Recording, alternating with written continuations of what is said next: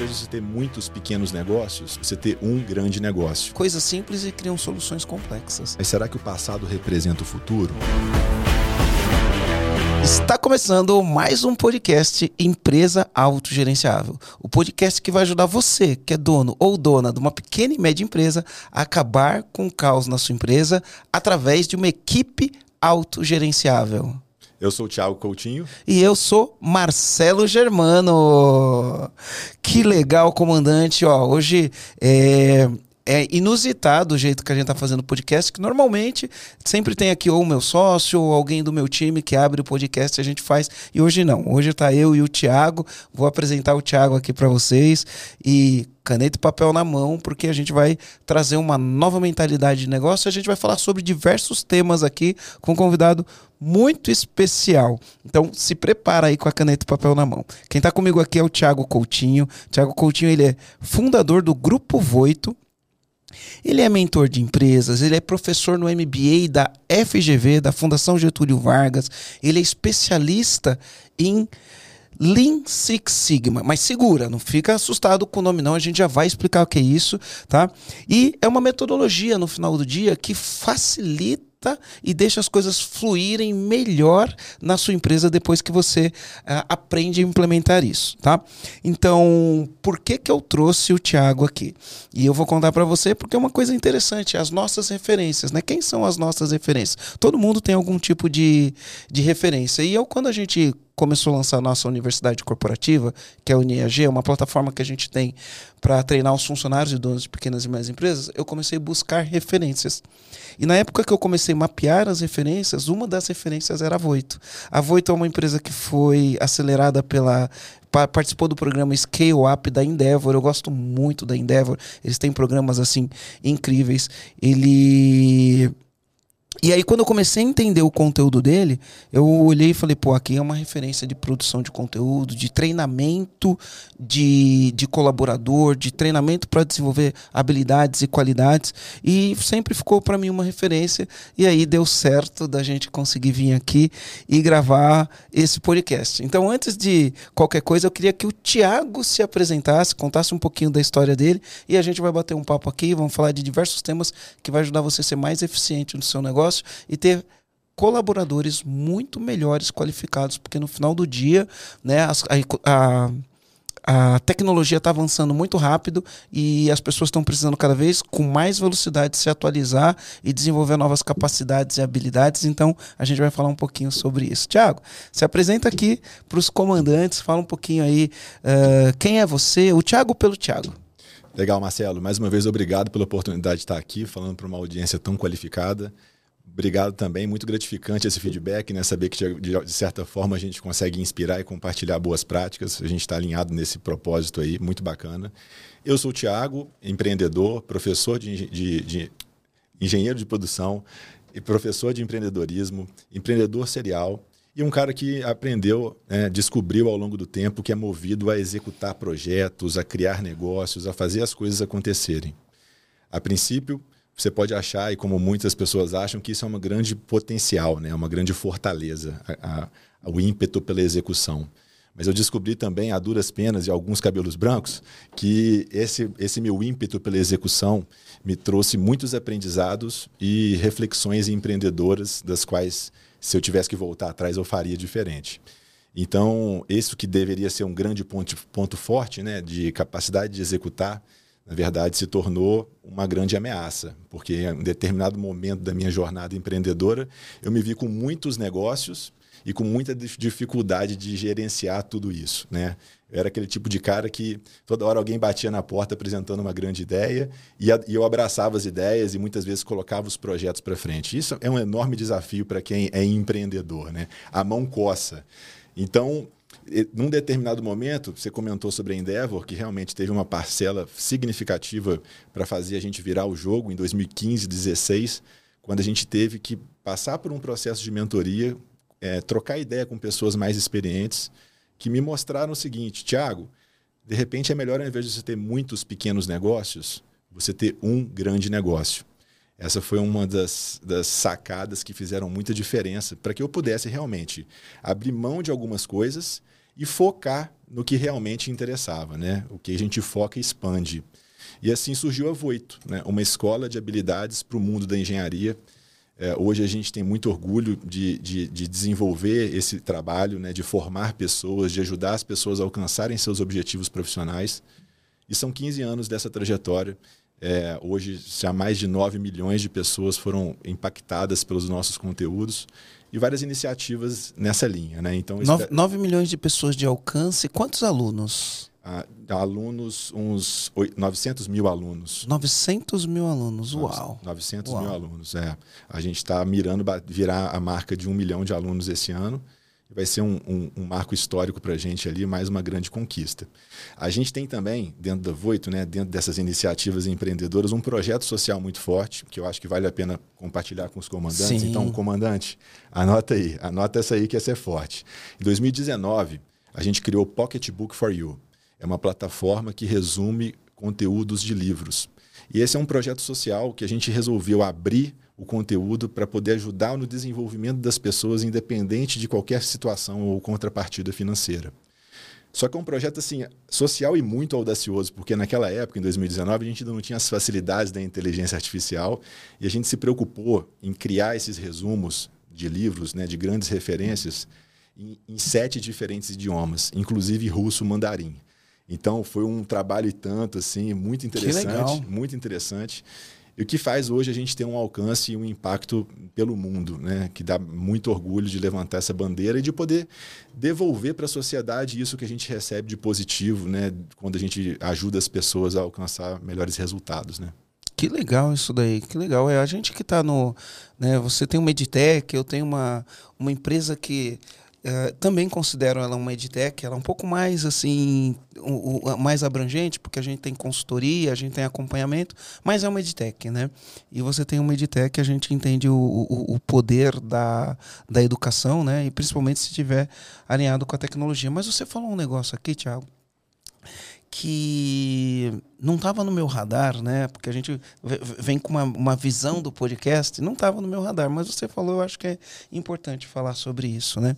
O empreendedor, ele tem um negócio que a grande maioria dos comandantes que estão ouvindo a gente aqui, é, muito provavelmente eles vão se identificar com, com isso daí, né? Toda hora aparecem muitas ideias. Né? Uh, eu não sei, mas eu tendo a acreditar que a gente tem uma crença que a gente aprende desde pequeno que cavalo selado só passa uma vez. De, de pequeno. O que, que eu penso sobre isso? Cavalo selado só passa uma vez. É... Não é verdade. Eu acho que cavalo selado passa todo a todo momento. O que é um cavalo selado? É uma grande oportunidade. Ela passa a todo momento, está passando um cavalo selado. E a questão é, porque quando eu era pequeno eu falava, ah, é, o raio não cai duas vezes no mesmo lugar, né? A oportunidade só aparece uma vez na vida, se você não aproveitar, nunca mais ela aparece. Eu, eu, eu sou, enfim, do século passado, né? Eu fiz 50 no passado, me falaram assim, né? Parabéns pelo seu meio século, né? Então, é, a gente acreditava nisso. Pensa que a gente, eu nasci numa época que a gente ainda tinha uma, uma ditadura militar. Eram outros momentos. O Brasil tinha uma indústria tão poderosa. Então a gente acreditava nessas coisas. Né? Cavalo selado só passa uma vez, oportunidade uma vez, o raio só não cai duas vezes no mesmo lugar.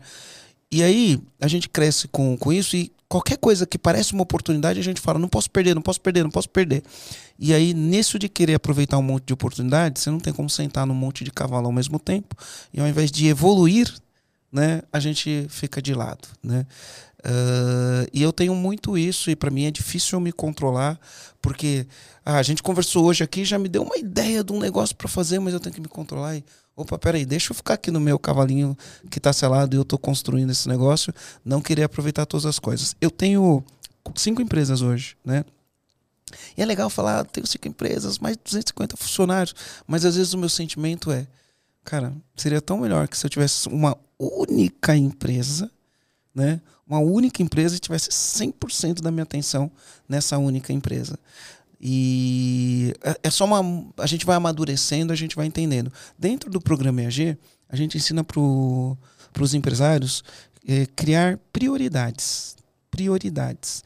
Mas o grande ponto é que a palavra prioridade, para mim, ela assassina a língua portuguesa. Porque olha só, prioridades.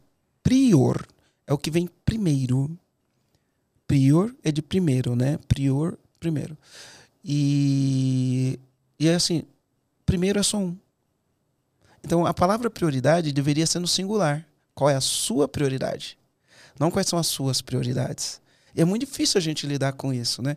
Me conta, como você se sente? Eu, eu, eu tenho cinco empresas hoje, tenho sócios que tocam os negócios, eu estou 100% focado no EAG, mas assim, como que você vê isso? Empreendedor serial, às vezes é legal falar, ah, sou empreendedor serial, mas uh, você acha que tem um desperdício de energia aí nessa, nesse empreender de maneira serial?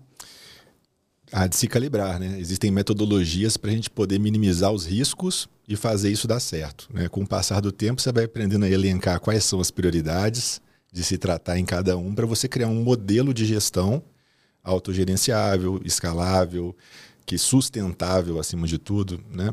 Mas eu acredito da mesma forma como você colocou, assim, acredito que uh, as oportunidades elas surgem a todo instante, o mundo é repleto de boas oportunidades e a gente tem que escolher qual que é a nossa boa oportunidade, né? porque elas surgem a todo instante. Você me perguntou agora há pouco, antes da gente entrar aqui no ar, se a gente não faz consultoria. E a minha visão sobre isso é: a consultoria é uma ótima oportunidade, é um ótimo negócio, mas não é o meu negócio. Né? Eu entendi das minhas limitações físicas, é, das minhas limitações técnicas, das restrições que, que a gente tem ao empreender, ao lidar com pessoas, ao ter que fazer a conta fechar. E nessa jornada, eu percebi que era importante a gente focar no que realmente a gente é bom. E o que, que a gente descobriu que, que a gente é bom? Na, na formação de pessoas de forma online. Essa é a nossa principal expertise. Né? Então, eu acredito que é muito por aí. Mas é, é, há, há, o risco da gente dissipar energia. Né? Porque a gente sabe, para que um negócio dê certo, é necessário muito mais do que 40 horas de trabalho semanal. Se a gente, se a gente for trabalhar tudo, fazer tudo que tem para fazer, a gente não volta para casa hoje. Né? O volume é muito grande, então a gente tem que abrir mão de algumas coisas.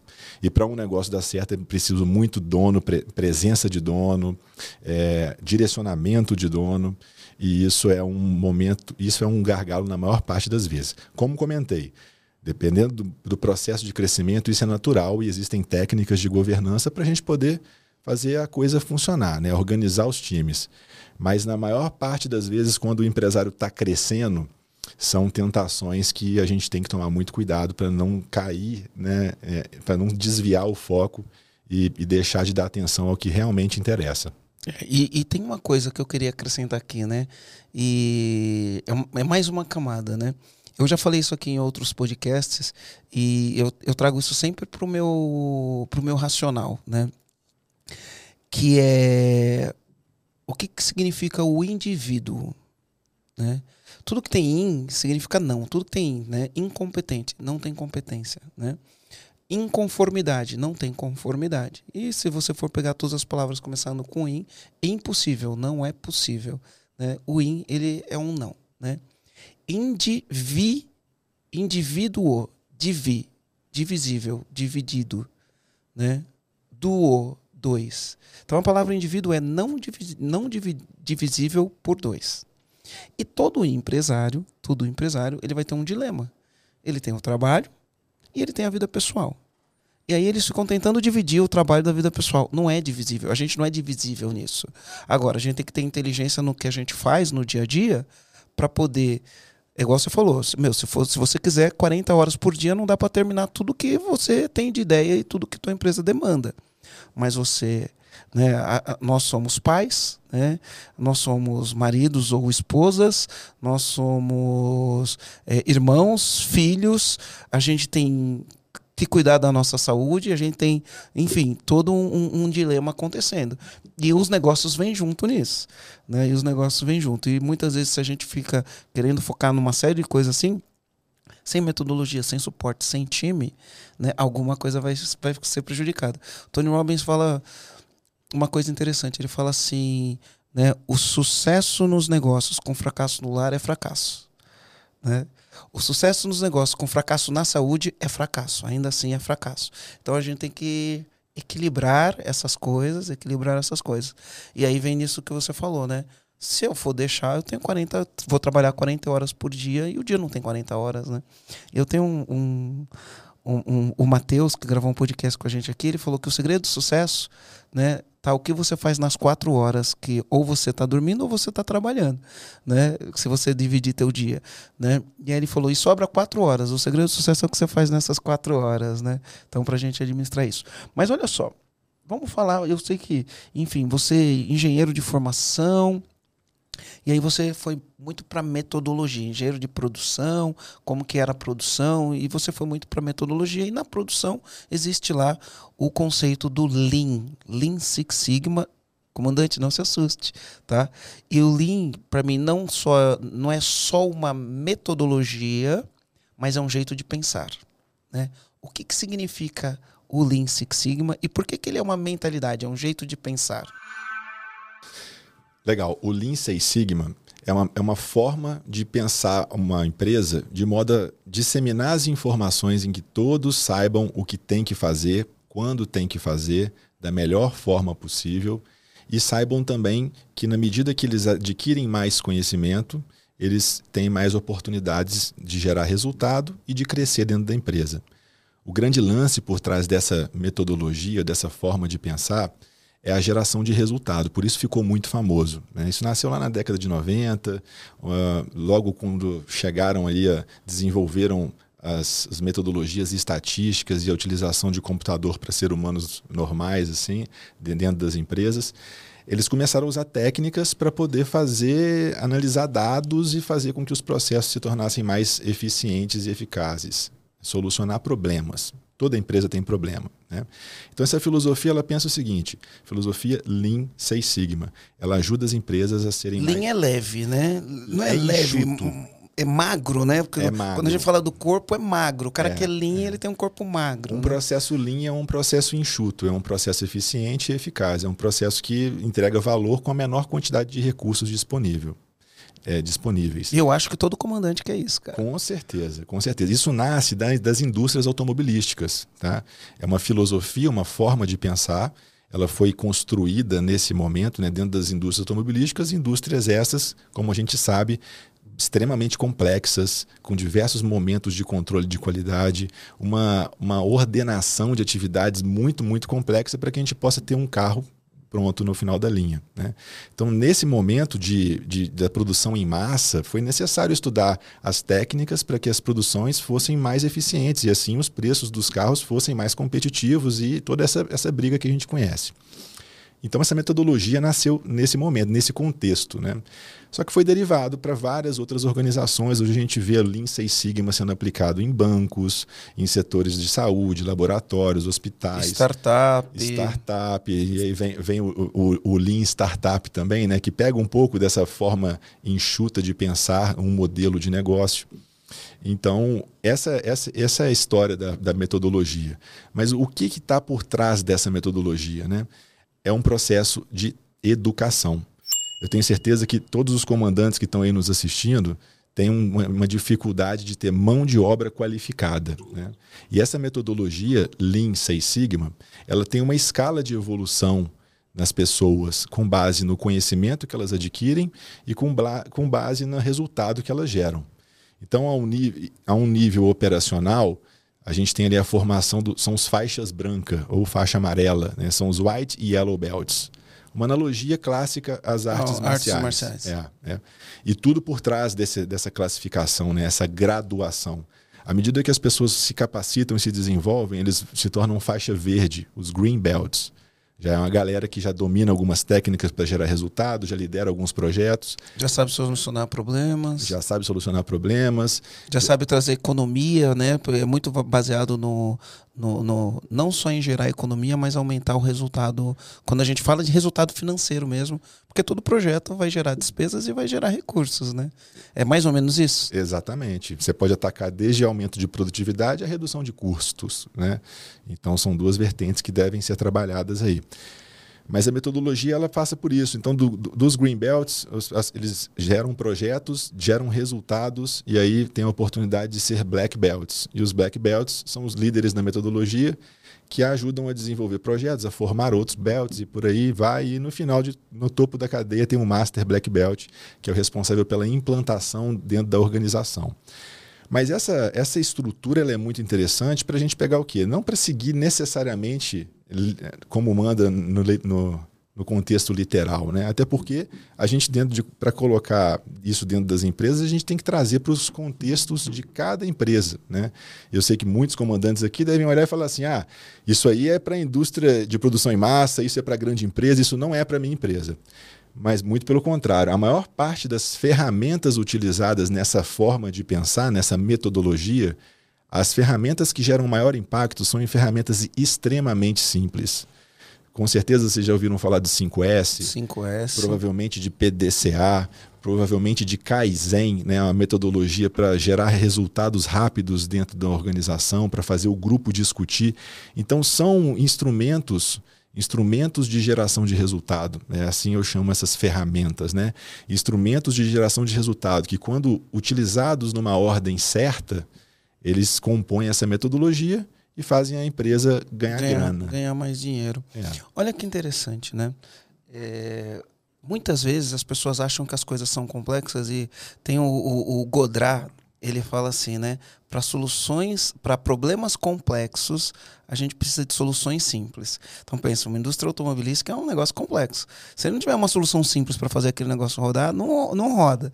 E muitas vezes as pessoas pegam coisas simples e criam soluções complexas, né? Ou coisas complexas criam soluções mais complexas do que o negócio. Então é, é a simplificação. Estava conversando ontem com com com um amigo e aí eu estava falando assim, ó é, a educação, o jeito de aprender está mudando, né? E uma das coisas que a gente tem que fazer no novo jeito de aprender, não é um novo, já faz tempo que o, o, o aprendizado ele é centrado na prática e na experiência.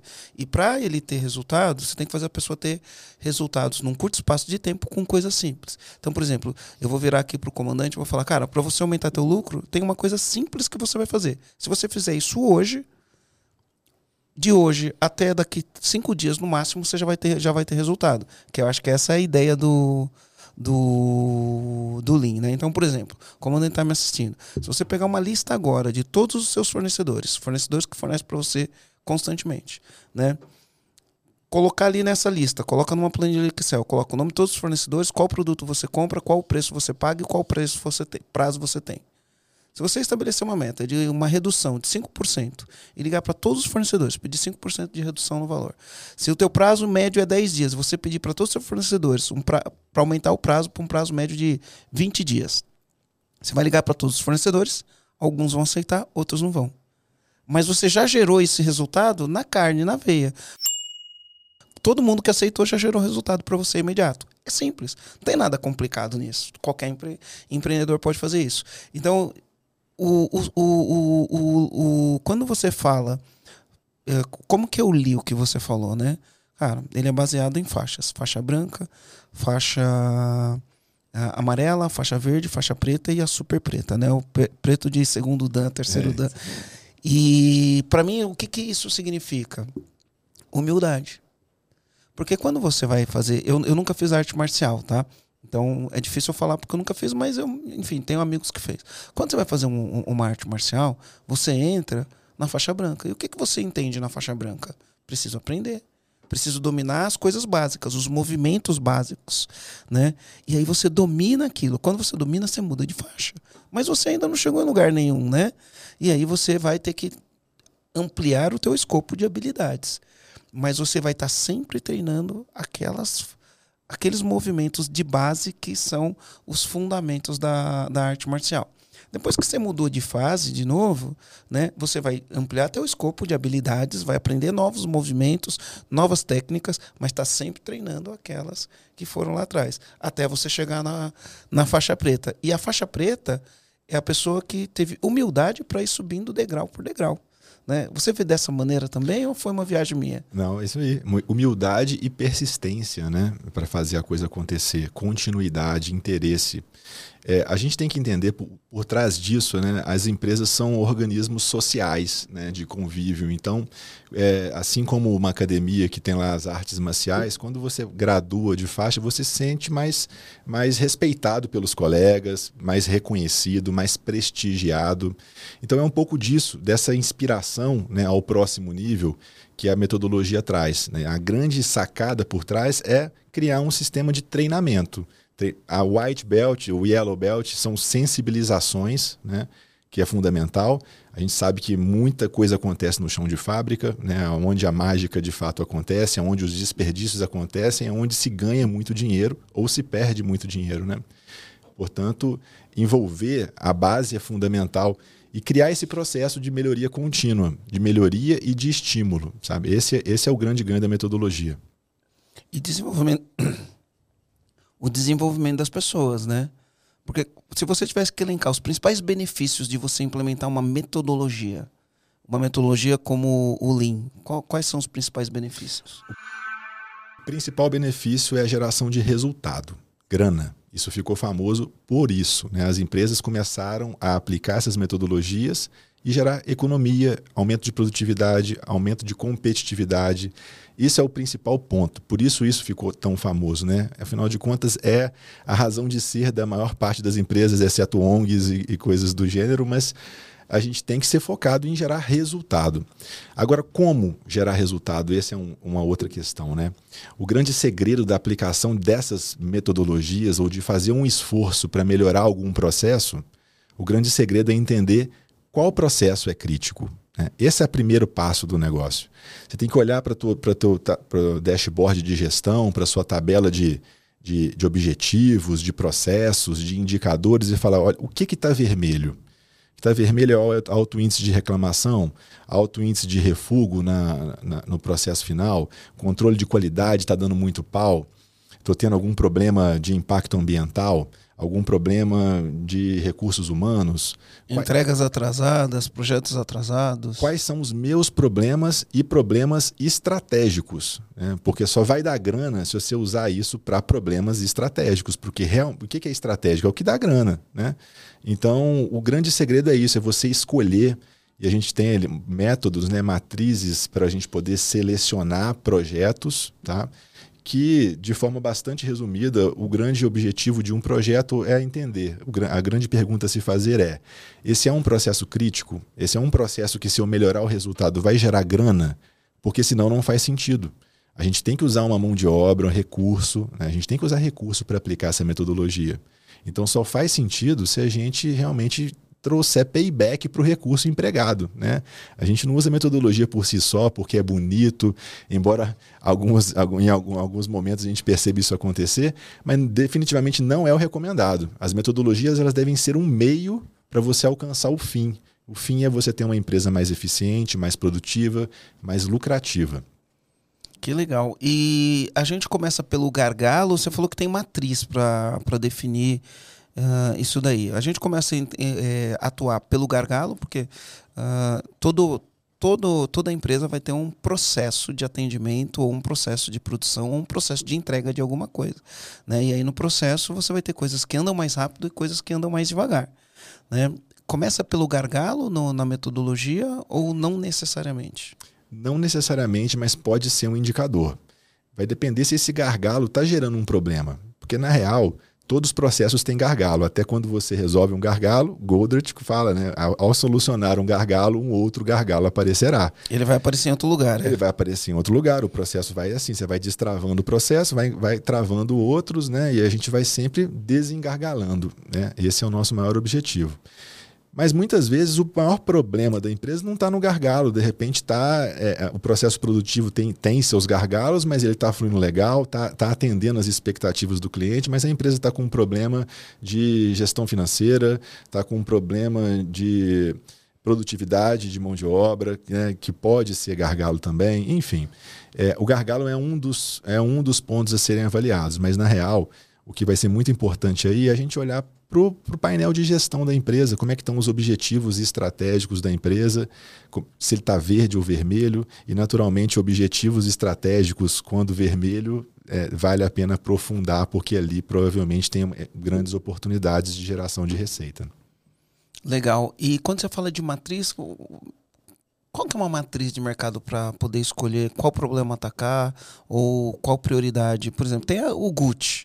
Né? Existem outras matrizes. Qual, qual que você acha que é uma matriz que qualquer empresário pode usar para melhorar? E aí dá um exemplo de como você usou isso. Né? Eu gosto muito do Gucci para problemas.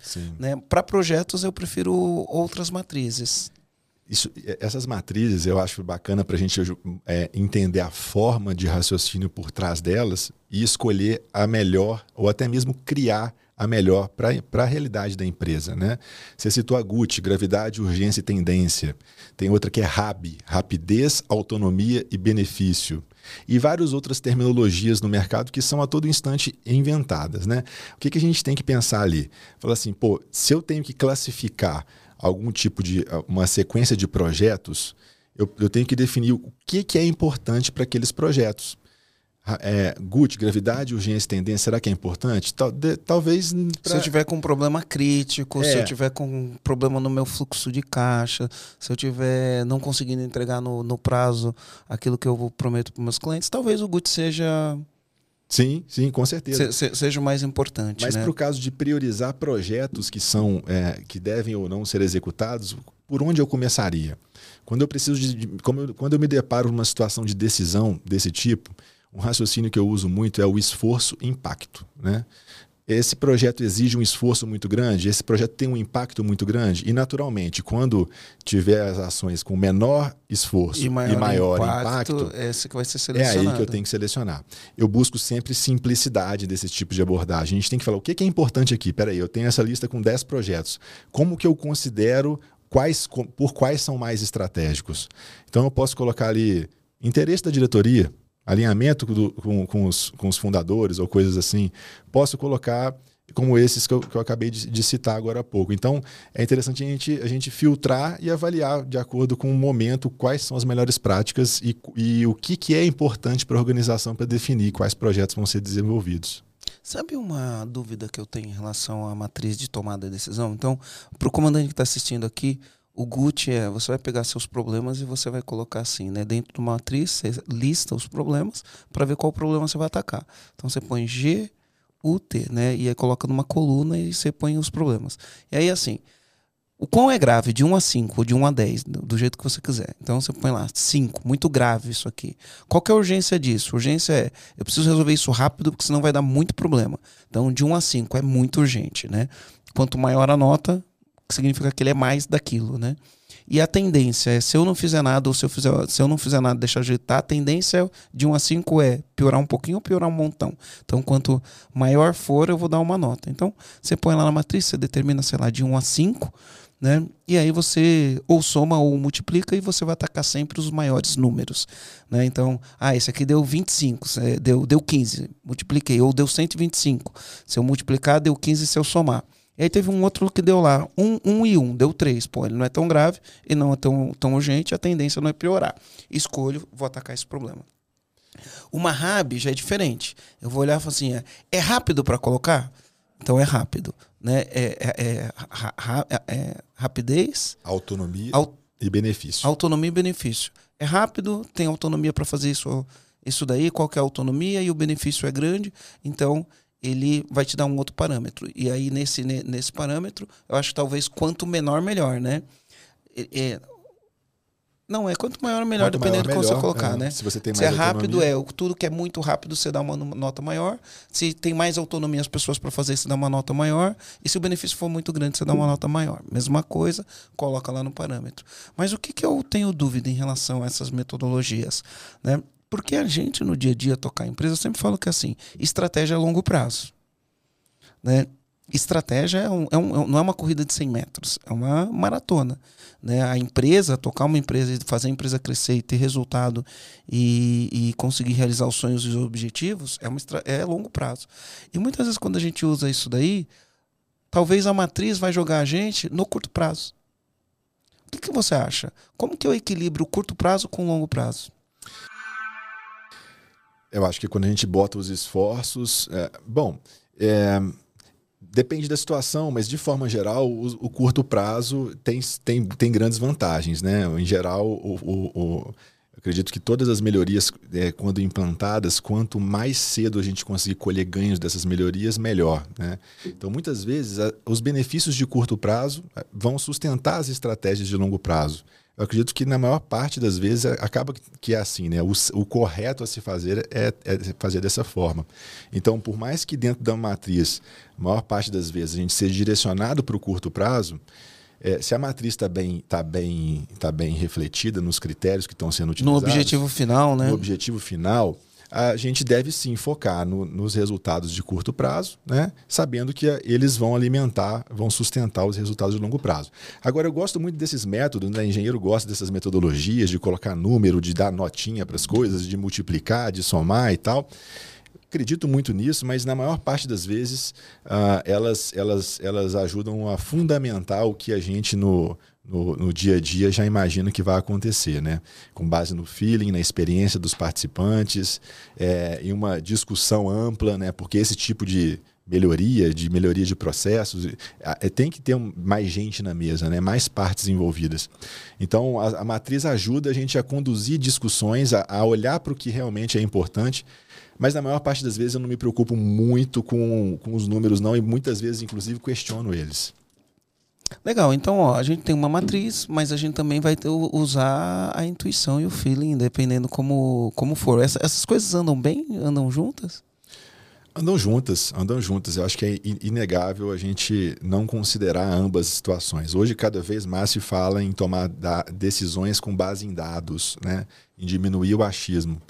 É claro, os dados podem nos ensinar muitas coisas, né? Isso é fato, a gente tem que fazer uso disso, com certeza, né? É impossível fazer o contrário. Mas se a gente não utilizar o nosso feeling também, a gente é, se restringe a. se limita no processo de inovação, né? de trazer coisas novas. Os dados representam o passado, mas será que o passado representa o futuro? Essa reflexão que a gente tem que botar na, na, ponta do lápis a todo instante. Né? A gente tem que sim usar dados para entender, respeitar, compreender o passado. Mas a gente tem que pensar que o futuro não necessariamente vai ser representado por eles. Né? É, mas ele dá, ele indica tendências, né? Digo. Os dados eles vão indicar tendências. E aí a gente vai ter uma metáfora interessante que quando a gente vai falar de estratégia, a gente fala, né, 5% é retrovisor, né? Assim, quando a gente está dirigindo, a gente olha para o retrovisor 5% da, do, do, do, tempo. A maioria do tempo a gente está olhando para frente, para o para-brisa, né? E aí de, tem que tomar cuidado com os dados para você não ficar olhando todo o tempo para o retrovisor ao invés de olhar para o para-brisa e ver o caminho que está tá sendo desenhado, né? Exatamente. Principalmente num mundo como esse que a gente está vivendo, com mudanças, novas tecnologias, novas soluções. Agora a gente tem inteligência artificial chegando aí mudando o mercado mais uma vez, né? vai mudar muita coisa que a gente ainda está descobrindo como, como lidar com tudo isso. E é, é, mais uma vez, é mais uma prova de que a gente precisa de olhar mais para frente e talvez menos para o retrovisor, mas sem deixar de olhar para o retrovisor por questões de segurança. Legal. E, por exemplo, ó, quando a gente vai dentro de uma empresa pensar em, em fundamentos para você colocar um processo ou uma estratégia de crescimento da empresa? Quais, quais são os pilares disso daí? Principal pilar para criar uma estratégia de, de, de, de crescimento da empresa é desenvolvimento de pessoas. A empresa cresce na medida que seus processos se consolidam, seus processos são consolidados na medida que as pessoas são capazes de aplicá-los, de replicá-los e fazer a coisa acontecer de, com continuidade. Então, tudo passa por aí desenvolvimento de pessoas. Né? Então, e, e, pô, mas por onde? Por onde vou desenvolver as pessoas? Né? Por onde começar? Para o que é, é mais importante. Aí, na hora que a gente está montando um sistema de gestão, a gente tem o descritivo de, de cargos né, e de competências de cada pessoa.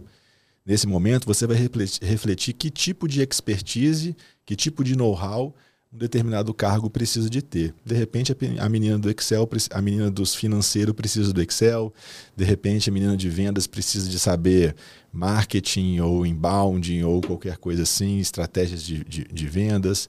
E aí, a partir daí, você monta o seu plano de conhecimento da empresa. Né? O principal ponto é esse: fazer a gestão do conhecimento da empresa, que é a gestão do, do conhecimento dos colaboradores, né? na maior parte das vezes. E é claro, o nosso maior desafio é tirar esse conhecimento só da cabeça dos colaboradores e, e disseminar ele na empresa para que não fiquemos reféns né, de, de, de do processo, porque eventualmente acontece muito, né? Acontece muito, inclusive, esse processo de essa rotatividade de pessoas. Então a gente, enquanto empresário, precisa de estar a todo instante ali tentando tirar esse conhecimento de uma determinada pessoa e fazer com que esse conhecimento seja é, internalizado dentro da organização.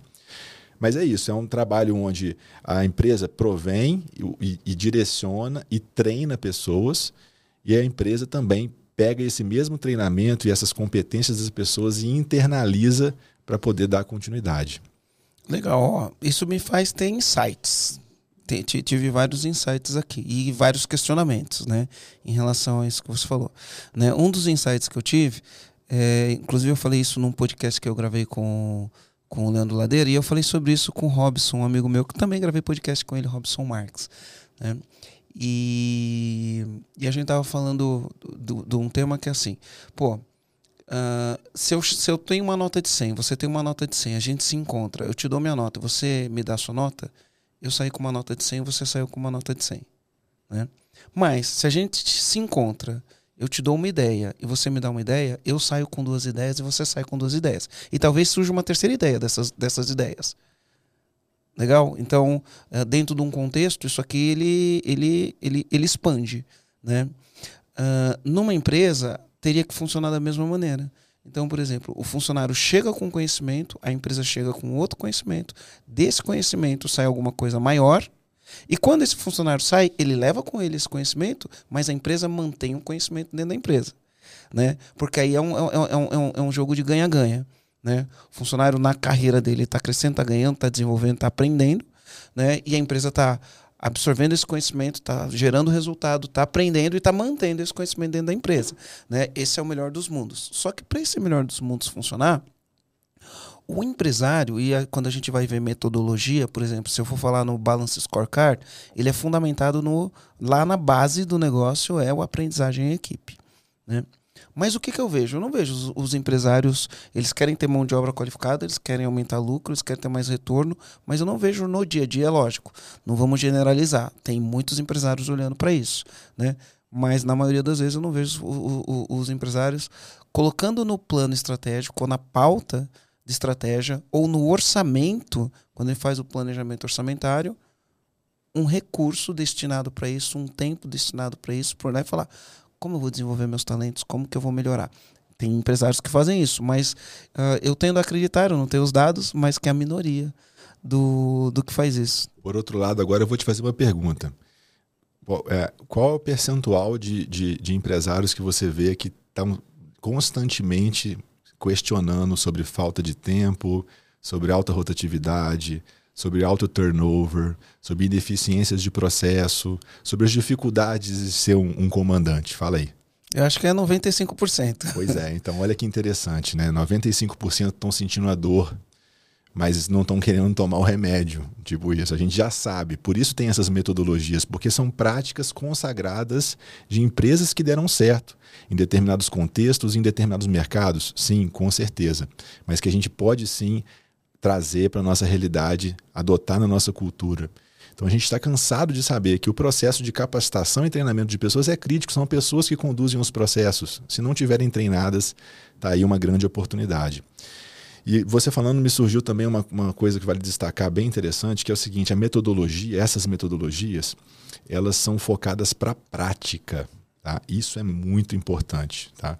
Para a pessoa que é green belt se tornar um black belt, ela tem que desenvolver um projeto, gerar resultado para a empresa. Tem um número mágico para virar é, black belt, né? Em termos de resultado, não tem? Cada... Não tem que gerar um resultado de um milhão de cada... dólares, um é, milhão de reais, sei lá. São alguns rumores. Cada empresa adota um tipo de, de abordagem, tá? Tem empresa que segmenta e que especifica o tipo de projeto e o, e o saving, né? O retorno financeiro mínimo necessário. Outras empresas são mais flexíveis e não se preocupam com isso, mas ambas, ambas, todas as empresas, de forma unânime, elas adotam esse critério de que para que você suba de faixa, você tem que comprovar a habilidade de gerar resultado. Tem que gerar resultado mesmo de fato. Então isso é muito interessante, porque muitas vezes também a gente treina colaborador, manda o cara fazer um evento, manda o cara fazer um curso, depois o cara volta para a empresa e, e, a gente. Não faz nada com aquilo. não ganhou nada com aquilo. É. Nem, nem um processo de repasse e transmissão de conhecimento, né? De compartilhar o que aprendeu no final de semana. Nem isso muitas vezes acontece. Então, o grande lance, o que fez essa metodologia ficar famosa foi justamente o resultado. E o resultado só, só veio, né? Ou veio muito, porque se não tiver resultado, a pessoa não passa de fase. Aí. Uh, uh, essa orientação para gerar resultado é, é, é, muito importante. E o, o melhor disso tudo é o seguinte: quando a gente gera resultado para as empresas, o melhor cartão de visita que a gente tem são os resultados que a gente já foi capaz de gerar. Né? Então, quando a gente gera resultado, a gente vai para visibilidade. Muitas vezes é, recebe oportunidades profissionais muito fortes, né? Eu já presenciei situações de pessoas que, ao, ao, apresentar os resultados do seu projeto Seis Sigma, foram assediados por outras empresas porque mostraram um grande desempenho, enfim. Quando não, a maioria das vezes recebem boas oportunidades de promoção dentro das empresas que estão, né? Porque todo comandante está em busca de gente capaz de gerar resultado. De gerar resultado. Você tem algum exemplo? Eu tenho um exemplo, eu não vou dar um exemplo, mas você tem algum exemplo de alguém que uh, trocou de faixa, né? pegou uma faixa preta, do que efetivamente ele fez na prática, só para o comandante tangibilizar. Eu tenho um, vou dar um exemplo aqui. Uh, eu conheci uma pessoa que ela trabalhou num projeto de uma, de uma empresa de cinema. Uma empresa de cinema. Você sabe que no cinema, a maior, o maior lucro, a maior margem do cinema é na pipoca.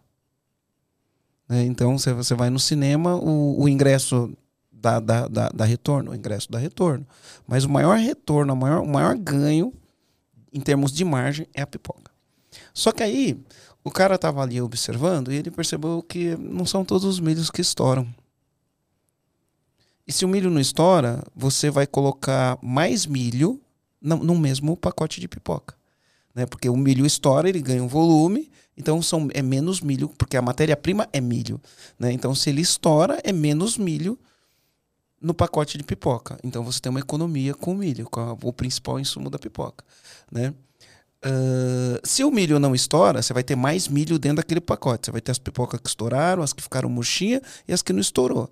Então, você gastou mais matéria-prima para produzir aquela pipoca. E ele chegou, através de dados estatísticos, num processo onde você estoura o maior número de pipocas possível. Chegou no, no, no, num processo. E dentro do, do da análise, do parâmetro de análise dele, eu não sei se era na rede como um todo, né? Mas ele tinha gerado uma economia lá de mais de um milhão de reais em milho. Pois é, os números são sempre significativos, né? Porque quando a gente trata de processos críticos, qualquer vírgula que mexe ali, muitas vezes são centenas de milhares de reais, né? Então, é, é, muito bacana esse exemplo, é, é, muito por aí realmente que, que a metodologia. E é simples, trabalha. né? Não é uma coisa muito louca, né? É uma coisa simples. São cara. soluções simples, né? Muitos confundem o Seis Sigma com abordagens extremamente estatísticas, científicas. E é claro, é, é possível, você vai aprender algumas técnicas, mas 95% das ferramentas são ferramentas de fácil adoção que, que geram a maior parte dos resultados, inclusive. Agora, eu presenciei vários e vários projetos dentro da minha, da minha vivência profissional, projetos de aumento de produtividade de mão de obra, projetos de redução de, de refugos, né, de desperdícios, de melhoria em estágios de controle de qualidade, ajustando etapas do processo. E a grande maior parte das vezes desses projetos de melhoria envolvia, no final das contas, pessoas e processos, e procedimentos, e treinamento. Né? Pessoas que não estavam treinadas, que não estavam fazendo da forma certa, ou de repente até que estavam treinadas, mas o treinamento não foi eficaz. Então, é sempre esse processo é, sempre aparece, né, no final das contas, pessoas e treinamento. Mas eu percebi que vários desses colegas que desenvolveram esses tipos de projetos receberam oportunidades profissionais de assumir posições de liderança, de migrar para outras empresas, muitas vezes duplicando o salário, porque a, a competitividade é muito forte nessa direção pro, pro colaborador que quer crescer na carreira e quer, enfim, quer proporcionar, porque a gente fala muito do, do empresário, né, e da impressão que só o empresário só quer ter lucro. Não, mas o colaborador ele quer crescer na carreira, ele quer evoluir, ele quer ganhar mais, e quanto mais resultado ele gera, melhor é a competitividade dele no mercado, ou na empresa que ele está, ou nas empresas que estão buscando, estão olhando para essas pessoas, né? Exatamente, exatamente. E assim, a, a gente tem que vencer de uma vez por todas aquele, aquela preocupação de treinar a pessoa e ela sair, né? Porque eh, a gente já sabe que pior do que treinar e ela sair é não treinar e ela ficar, né? Então, acho que a gente tem que entender é, o porquê que essa, essa competitividade profissional, essas oportunidades profissionais surgem e tem um porquê, né? E valorizar, reconhecer, estimular e criar estratégias para reter as pessoas. Inclusive, algumas empresas usam esse, esses ganhos, né? esses resultados que os, que os belts conseguem gerar, como estratégias dentro do seu sistema de meritocracia, compartilhando alguma grana com a galera e estimulando ainda mais para fazer o negócio acontecer. Tanto para aumentar a produtividade, quanto para diminuir custo, quanto para gerar novas formas ou melhorar as fontes de receitas. Esse é o grande segredo, né? Eu acho que o grande desafio de todo empresário, de todo comandante é reter pessoas boas, né? E a gente está em busca de entender qual fórmula para fazer isso acontecer. Já tem, Marcelo? É, eu gosto de falar que tem algumas fórmulas que se eu tivesse eu seria bilionário, né, com B de bola, né? E é. eu não sou ainda, né? Então eu não tenho a fórmula. Pois é, a gente está em busca de entender quais são os, os critérios competitivos para que a gente possa manter as pessoas. É, é, óbvio, a gente acredita que um bom clima é muito importante, que sistemas de meritocracia, né, de valorização com, em, cima do, em cima dos resultados, são caminhos que podem aumentar a chance da gente reter um time bom, né, um, um time é, leal. Né? Esse é o grande desafio e sonho de todos os empreendedores. Né? É, uma empresa, pensa numa empresa pequena que gostaria de ter uma mentalidade lean e aplicar ali na prática uma mentalidade. Não, não necessariamente tendo os cálculos estatísticos do Six Sigma. Né? É, explica o que são os Sigmas, né? porque é linha né? magro, enxuto, né? É, Six, seis, Sigma. O que, que significa o Sigma? Legal, boa pergunta. Vamos lá. O Lean é a mentalidade enxuta. O Seis Sigma é falar assim: para você ter uma mentalidade enxuta, você tem que fazer as coisas da forma mais precisa possível, da forma mais perfeita possível. É, e aí é, fa faz normalmente um estudo, né? É, quando está desenvolvendo um projeto, para você entender assim, ó, se esse é o processo crítico, como é que está a minha variabilidade de resultado em cima desse processo crítico? E chegou a um estudo que se a gente tiver um nível de variabilidade muito preciso, o nível 6 sigma de variabilidade, significa que você vai desempenhar um processo um milhão de vezes e vai performar no máximo 3,4 falhas, ou seja, fora da especificação. Esse é um processo 6 sigma. Mas até aí está muito estatístico, né? A galera fala assim: nossa, então tá bom, agora, agora eu vi que isso não é para mim, mas não é, não é por aí. Porque isso é só uma inspiração, uma referência, tá? Não necessariamente precisam todos os processos de ser um nível de precisão 6 sigma. Tá? Não, não, não necess... Muito pelo contrário, a maior parte dos processos está longe disso. Como, por outro lado, também alguns processos, por exemplo, a aviação, por exemplo, alguns processos relacionados à saúde, têm níveis de precisão superiores, muito né? maior do que o 6 sigma. Né? Você imagina que a aviação é tudo com muito mais do que redundâncias, né? muitas redundâncias, e um processo muito, muito, muito complexo que envolve vida de pessoas. Né? Então, é, isso vai depender de processo a processo. O grande lance é o seguinte: quero adotar seis, Lean 6 Sigma dentro da minha organização, vi lá o podcast do Tiago, bacana, vamos, vamos colocar isso na prática.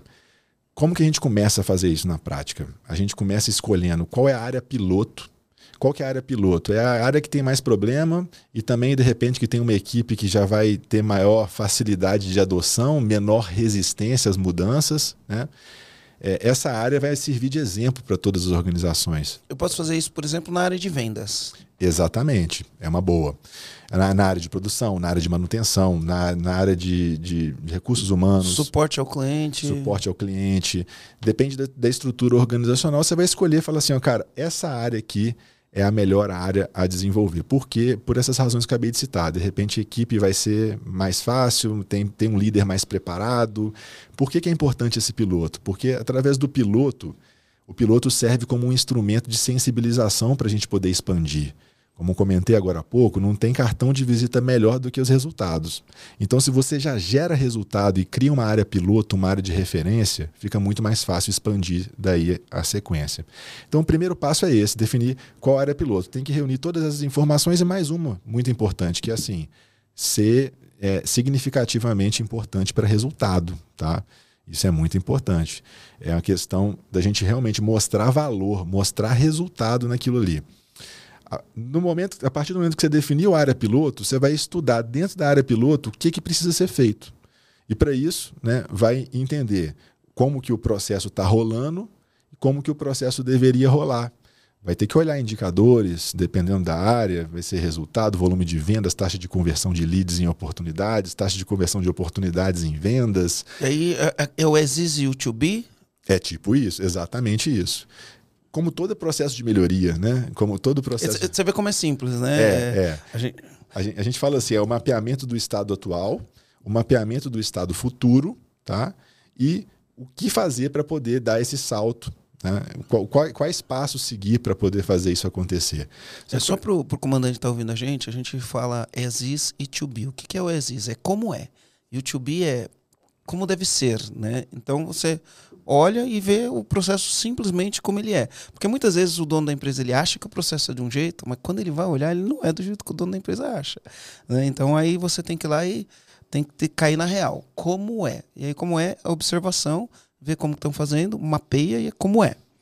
E aí o to be é como eu gostaria que fosse, qual que é o objetivo, o que, que eu queria alcançar. Mais ou menos isso, né? Exatamente isso. Exatamente. Só que aí a gente olha para o como é com um olhar um pouco mais clínico. Né? Então a gente vai procurar identificar indicadores, caixinhas do processo, responsabilidades, gargalos. É, vamos entender o fluxo ali para ver como está funcionando e é, a partir daí faça um trabalho de estudo, né? um estudo de como é, um estudo de como deve ser e elaboração de um plano de ação para melhoria, para que a gente possa melhorar os resultados com base nas premissas que foram levantadas. É tão simples quanto isso. Né?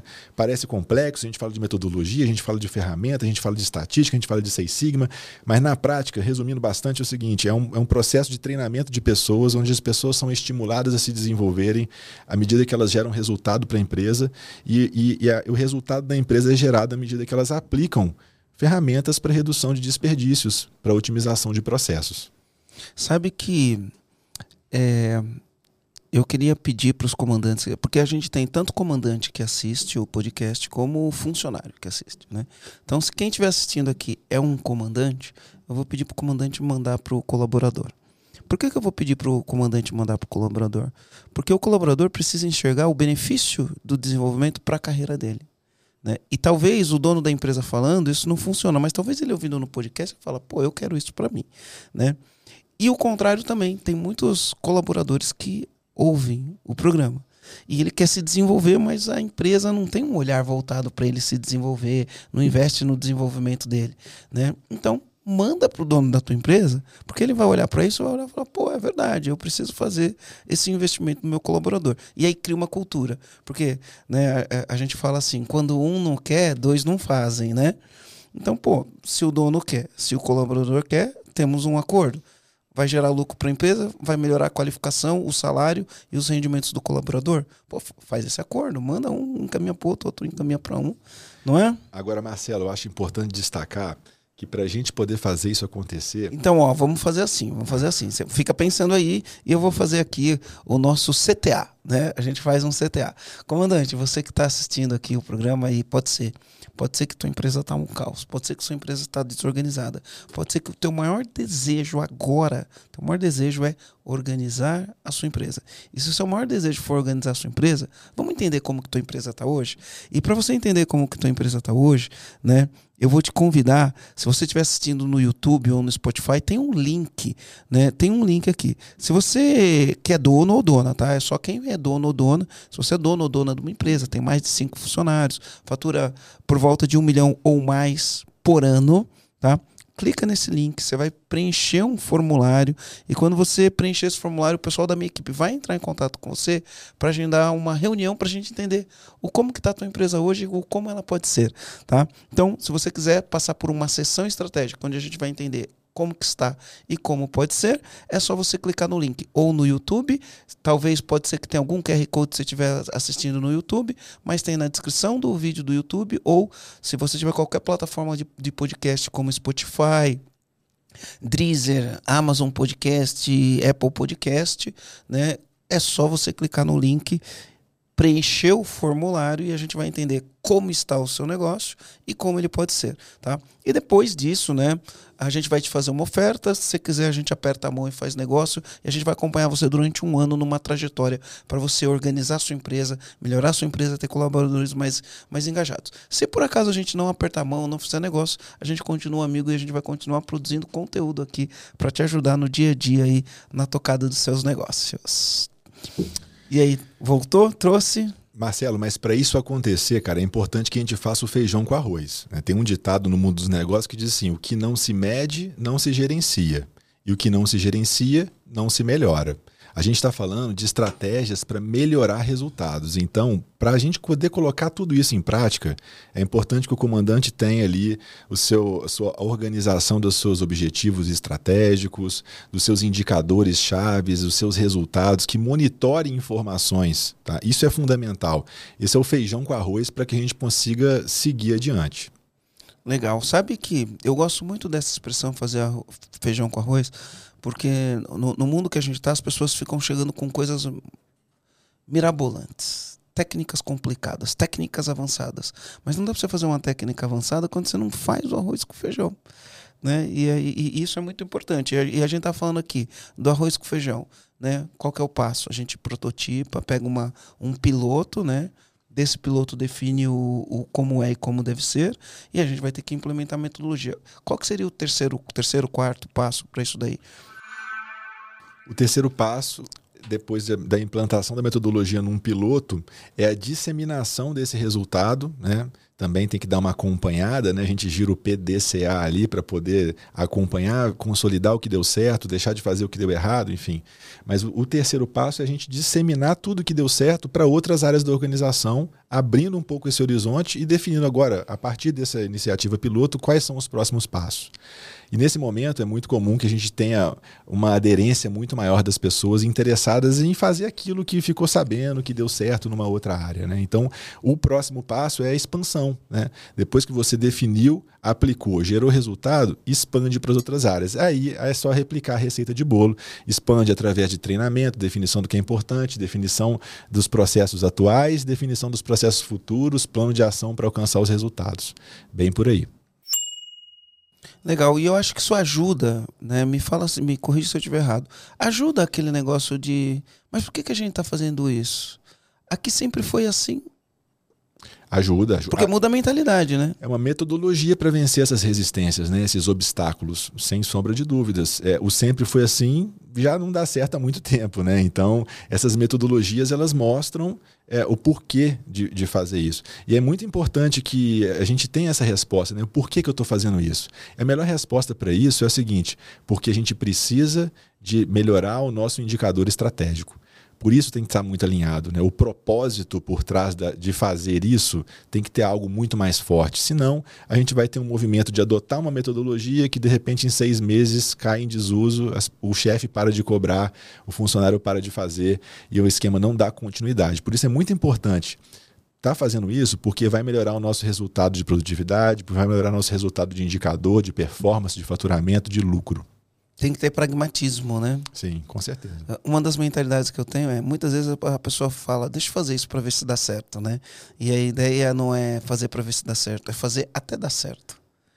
Né? Porque aí se você fizer até dar certo, não cai em desuso, desuso, des, desuso né? Não vai cair em desuso nunca, porque você está fazendo a melhoria, melhoria, melhoria, e aí uma hora dá certo. E como a gente fala, a melhoria contínua, ela é inesgotável. Mês a mês, a gente tem a capacidade de refletir, de aprender em cima dos nossos resultados. Então, eu sempre comento que a obrigação de um bom comandante, a obrigação de um bom gestor, de um bom empresário, é melhorar. Né? Você não precisa de se comparar com o outro.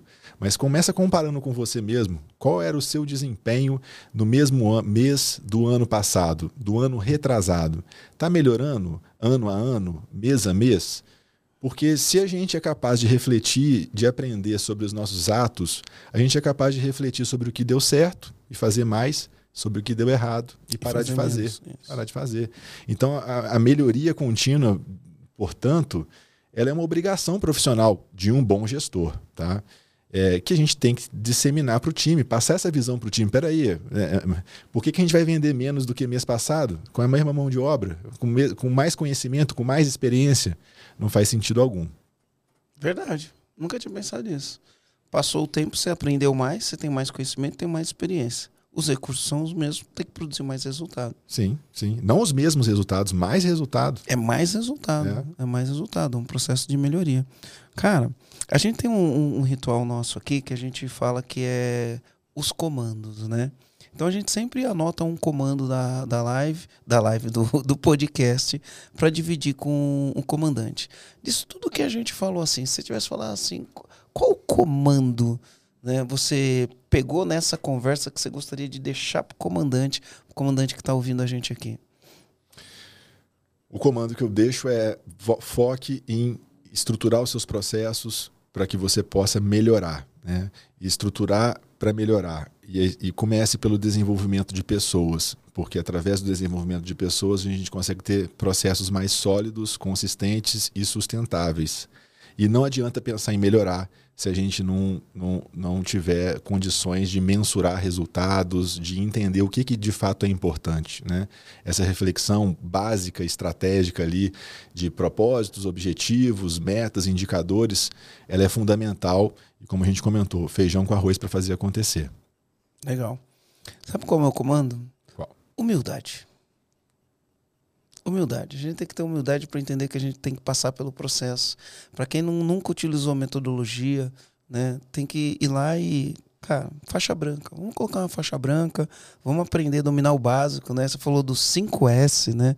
O, o PDCA, que é muito básico, criar meta, criar indicador, né? Vamos, vamos passar pelo processo, ter humildade de passar pelo processo, evoluindo um pouquinho, depois um pouquinho, depois um pouquinho, porque uma coisa interessante, o tempo passa, né?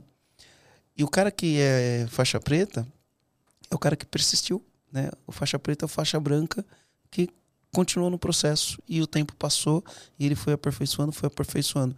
Então acho que o comando que eu daria tanto para os colaboradores que estão ouvindo esse podcast, quanto para os comandantes que estão ouvindo esse podcast é humildade. Humildade de entender que a gente tem que evoluir ao longo do processo, que é o conhecimento é importante. Né?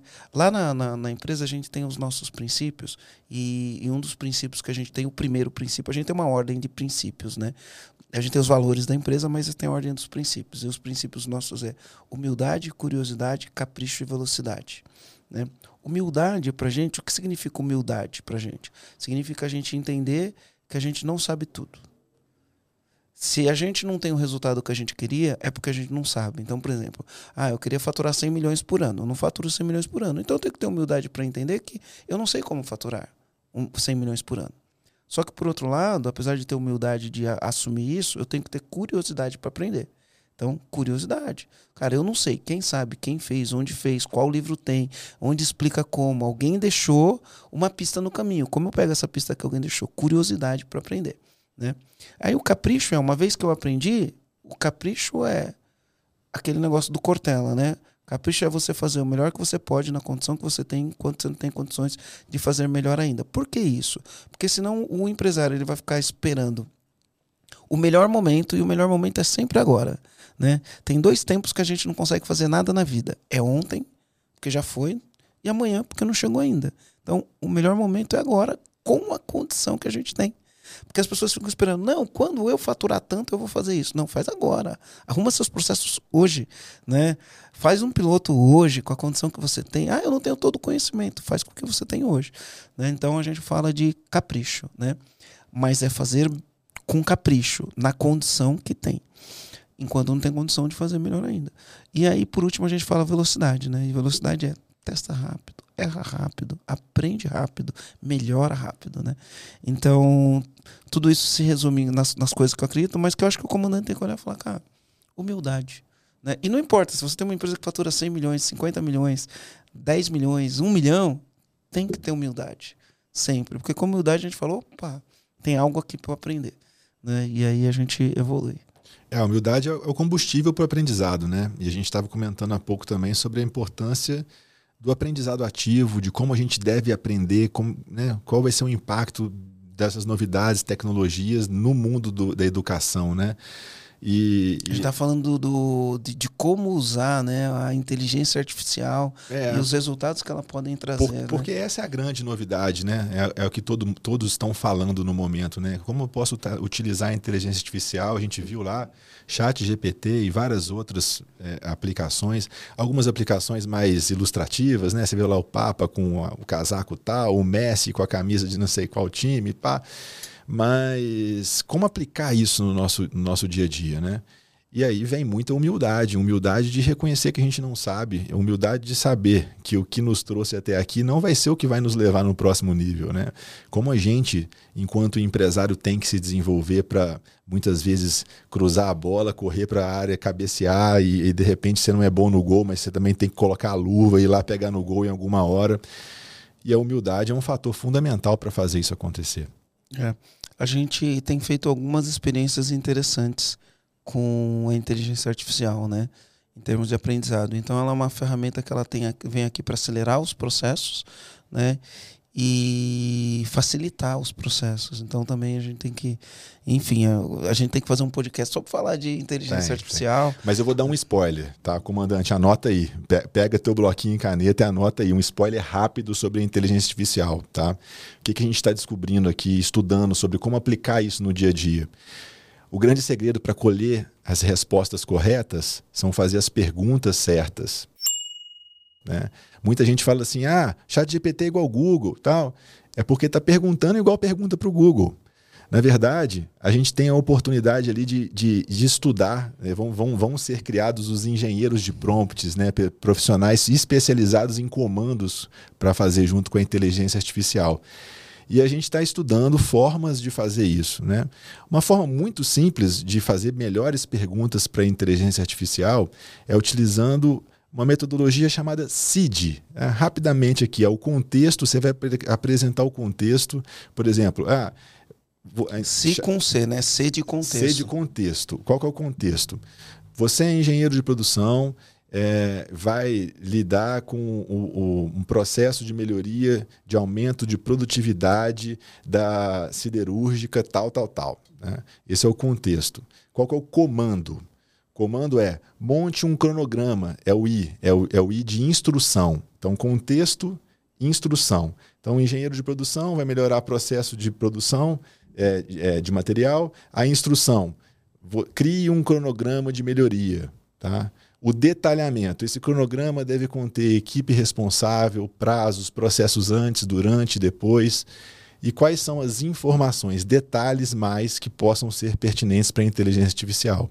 O que a gente descobriu, né, que fica muito fácil de, de descobrir, na verdade, o que a gente tem refletido, é que se a gente faz as perguntas de forma mais completa, a gente consegue, de fato, que utilizar a inteligência artificial como um grande guru, um grande oráculo, um grande consultor que pode ajudar a gente a destravar algumas dificuldades, das mais diversas de, de, aumento de eficiência em vendas, de elaboração de descritivos de cargo e funções, de desenvolvimento de cronogramas de eventos e por aí vai. Então, se a gente traz mais contexto e mais informação para a inteligência artificial, a gente consegue colher melhores resultados. Legal, ó, comandante. Eu não sei se você anotou aí, mas é CID. C de contexto e de instrução, D de detalhamento e I de informações relevantes que a inteligência precisa saber. Mas sabe que é legal? Para você ver como, como que são as coisas, né? A gente está falando do que o Lean, na verdade, apesar de ele ser uma metodologia, ele é um jeito diferente de pensar, né? Ele é uma mentalidade. Né? Eu, eu poderia dizer que é até um estilo de vida, né? até um estilo de vida, quando a gente pensa no, no Lean. E isso que você falou para todos os problemas que a gente tem na empresa, se a gente adotar isso daí, é, cara, você está com um problema na empresa, qual que é o contexto? Ah, minhas conversões de vendas estão ruins. Esse é o contexto, né? Aí, se a gente pensar na, na, na instrução, tá? Qual a instrução? O que, que eu quero com o resultado, né? Eu quero melhorar minha conversão. Então, pô, vamos detalhar? Me fala aí direitinho. De onde vem os leads? Quais são os canais de atração? Né? Quanto tempo você demora para entrar em contato com o cliente? Tá, eu estou detalhando aquilo que acontece para olhar isso. Né? E aí eu vou trazer as informações. O que, que seria legal? Seria legal eu atrair o mesmo número de clientes com é, um custo menor? Ou atrair menos clientes, mas converter mais os clientes que atrai? É, eu vou colocando as informações. É um jeito de pensar para análise e soluções de problemas. E a gente tem um monte de ferramenta de análise e solução de problema. Ferramenta é o que não falta, né? Ferramenta é o que não falta. Ferramenta... Falta muitas vezes é a aplicação, né?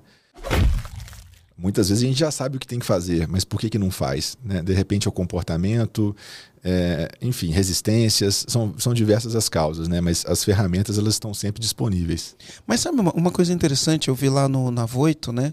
Vocês têm lá, enfim, diversos treinamentos para os colaboradores.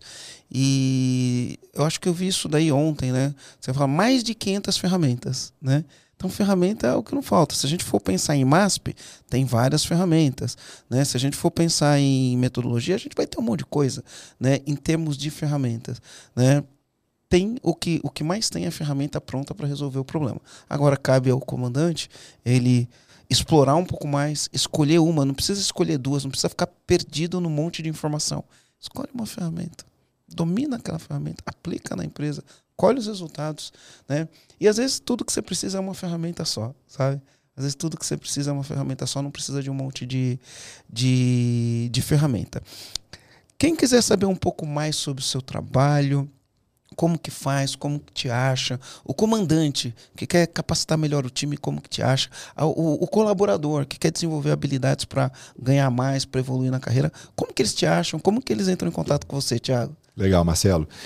Comandantes, quiserem me adicionar no Instagram, Thiago Voito, né? Meu sobrenome é Thiago Coutinho, mas muitas já, confundem e já falam, Voito é seu sobrenome? Thiago Voito no Instagram ou então nas redes sociais, Grupo Voito, Instagram, LinkedIn, YouTube, Facebook. Podem procurar por Grupo Voito. Temos lá centenas, milhares de conteúdos, artigos, cursos para ajudar no desenvolvimento dos profissionais de diversos níveis, né? de lider da alta liderança até o nível tático e operacional. No blog tem muito conteúdo, no YouTube tem muito conteúdo. O Voito se escreve V-O-I-T-T já né? descobriu né? o que, que significa? Não? Olha, não, não parei para pensar nisso não, mas tem o oito aí na parada. O oito para mim é o infinito, é, é a prosperidade, mas enfim. Você já foi na Finlândia? Na Finlândia nunca ou, fui. Ou fala finlandês? Não, né? Não, não, não. não, não, significa vitória em finlandês. Ah, vitória. É, foi uma, uma feliz, uma feliz, um feliz encontro que a gente teve, né, ao, ao descobrir esse nome porque tem tudo a ver com o propósito de uma empresa que proporciona vitória para os seus, seus clientes, que ajuda a alcançar o próximo estágio profissional, enfim. Está muito alinhado com isso. Que legal. E isso daí vai no propósito, na missão da empresa, né? Vai, vai sim. Gerar vitória, resultados, sucesso para os clientes, para os colaboradores, enfim, para todos os stakeholders envolvidos na, na, na, empresa. Que legal. Se eu tivesse que chutar, eu ia falar o 8 para mim. Eu, eu tenho uma relação forte com o número 8, né? E ele representa para mim o infinito e a abundância. Legal. Né? Para mim, o número 8. Enfim, eu tenho umas histórias aí. Um dia, quem sabe, eu conto aí a minha história com o 8. Por isso que eu pensei que seria isso. Mas não, vai quase para a mesma linha, né? Sim, sim. Show de bola. Então é isso, comandante. Ó, se você curtiu isso daí, comenta. Comenta no YouTube, comenta no, no, no Spotify, não dá para comentar, né? Compartilha. Quanto mais você compartilhar, melhora para a gente ter o feedback se esses conteúdos que a gente está produzindo né, tá trazendo resultados para você. Então comenta aí, fala o que achou, que tipo de conteúdo você quer ver aí, aqui no, no nosso podcast. Vou, vou estabelecer um desafio para os comandantes aí. Um desafio e um benefício, né? Quem compartilhar e printar e mandar para nossa rede social, a gente vai liberar um curso gratuito de liderança. Ok? Já fica aí esse desafio. Então, compartilha com a galera que você já vai ganhar na faixa uma oportunidade de se desenvolver na boa. Compartilhe o podcast, aí você vai marcar arroba Marcelo Germano IAG e você vai marcar arroba Tiago Voito tá? Grupo Thiago, Voito. Grupo Voito, Grupo Voito, Grupo Voito. Então, ele, a gente vai ver se tiver o compartilhado tanto do Marcelo Germano quanto do Grupo Voito, você vai ganhar, vai liberar, vai receber um acesso do curso de liderança. Exatamente. Beleza? Boa. Que legal, que legal. Então, compartilha, compartilha que você vai ganhar um curso de liderança. Se você quer ser líder na sua empresa, quer evoluir na sua liderança, vai ganhar. Se você é um empresário que quer formar um líder também, vai ganhar. Pode delegar. Só, é. só compartilhar isso daí. Que legal, Thiago. Obrigado aí, obrigado pela gentileza de compartilhar esse treinamento de liderança. A gente vai voltar a gravar o podcast. Eu acho que tem mais coisas para a gente falar e principalmente vamos falar de inteligência artificial. Boa. Obrigado Legal? mais uma vez pela oportunidade. Satisfação enorme. Espero ter correspondido às expectativas e vamos para os próximos. Meu, foi muito legal. Eu vou falar que eu ficaria aqui mais uma hora a gente batendo papo. Antes da gente começar, a gente ficou quase uma hora foi, batendo quase papo. Isso, né? quase ficaria isso. mais uma hora. Show de bola. Então é isso, comandante. A gente está ficando por aqui. Valeu.